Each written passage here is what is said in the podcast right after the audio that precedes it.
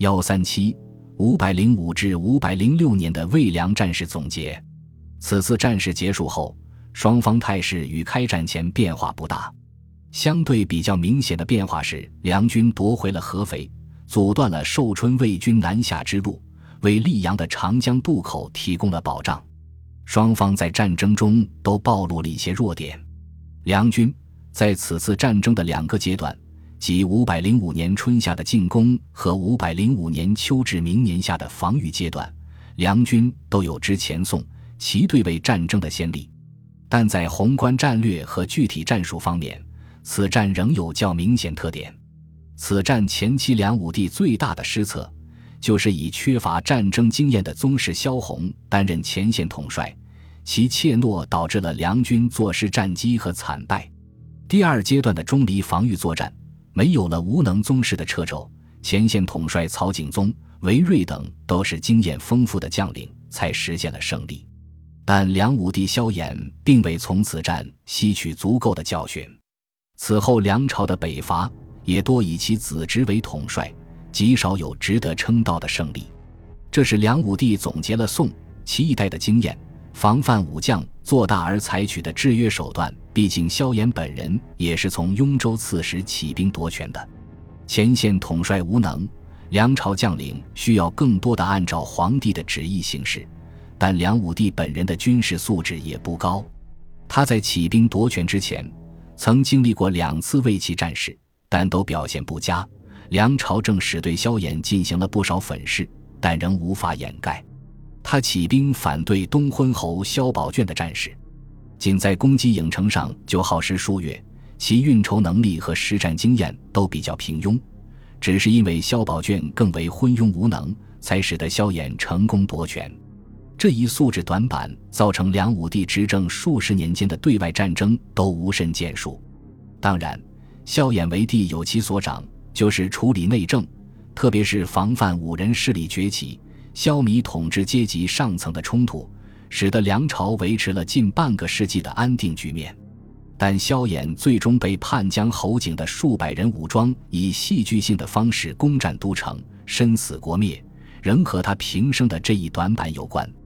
战术方面，此次梁军的经验积累主要表现在依托河流作战的战术运用方面。在前期韦睿所部进攻合肥时，就先修堤堰提升肥水水位，然后起斗建高于合肥城等，使到城墙边直接攻城。此举比步兵的攻城器械效率高很多，所以顺利攻克合肥。到梁军解救钟离之围时，为了突破魏军在淮河上的桥梁及木栅，也建造了和桥梁一样高的战舰，乘涨水破坏了魏军桥梁。此后，以战舰直接临岸攻城的战术，往往结合修筑堤堰以及使用拍杆毁坏城墙，在梁朝及陈朝的战争中得到了广泛运用。筑堰抬高上游水位以便攻击的战术，在此后也应用的越来越广。最极端的表现，则是梁武帝在五百一十四至五百一十六年修筑的截断淮河的淮堰。魏军从战术和动员形式上，宣武帝时期的北魏军队已经习惯了在淮河流域的战争，其具体形式是以步兵为主、骑兵为辅的攻坚战、守城战。北魏在后方征发一年期戍兵的制度也已经定型，且与对南战争季节规律相吻合。此次魏梁之战，北魏方面遇到的最大问题就是朝廷、皇帝与前线统帅之间的沟通协调。此前，北魏皇帝大多有亲临战场指挥的传统，但从宣武帝开始，皇帝不再离开都城，与前线统帅之间的联系需要靠书信和特使传达。后方朝廷要从维持战事的资源、各战略方向的均衡出发，进行综合考量。前线统帅则只关注局部战场，且往往受到立功冲动的驱使，不惜将战争扩大化。宣武帝即位以来，元成、元英两次兵败钟离，都是由此引发。这一特点又和北魏的政治形势、军事特点有直接关系。自拓跋圭开国以来，北魏一直是君主集权的政治模式，边防兵力、补给也都由朝廷统一筹措。由后方州郡供应，边州将帅没有拥兵自重的可能，而东晋、南朝边境将帅、都督或刺史独立性相对较强，较多的依靠本辖区资源维持军力，这使得南方将帅对于战争比较谨慎，以避免造成自己的力量损失；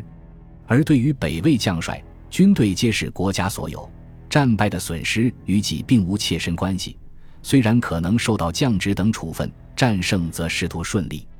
所以往往会贸然发起战事。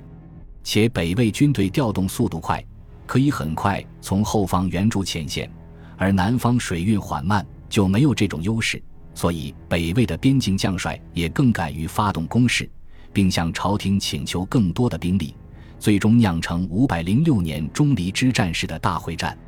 五百零五至五百零六年的魏梁战争。是南北方在江淮之间战事中最激烈、规模最大的一次。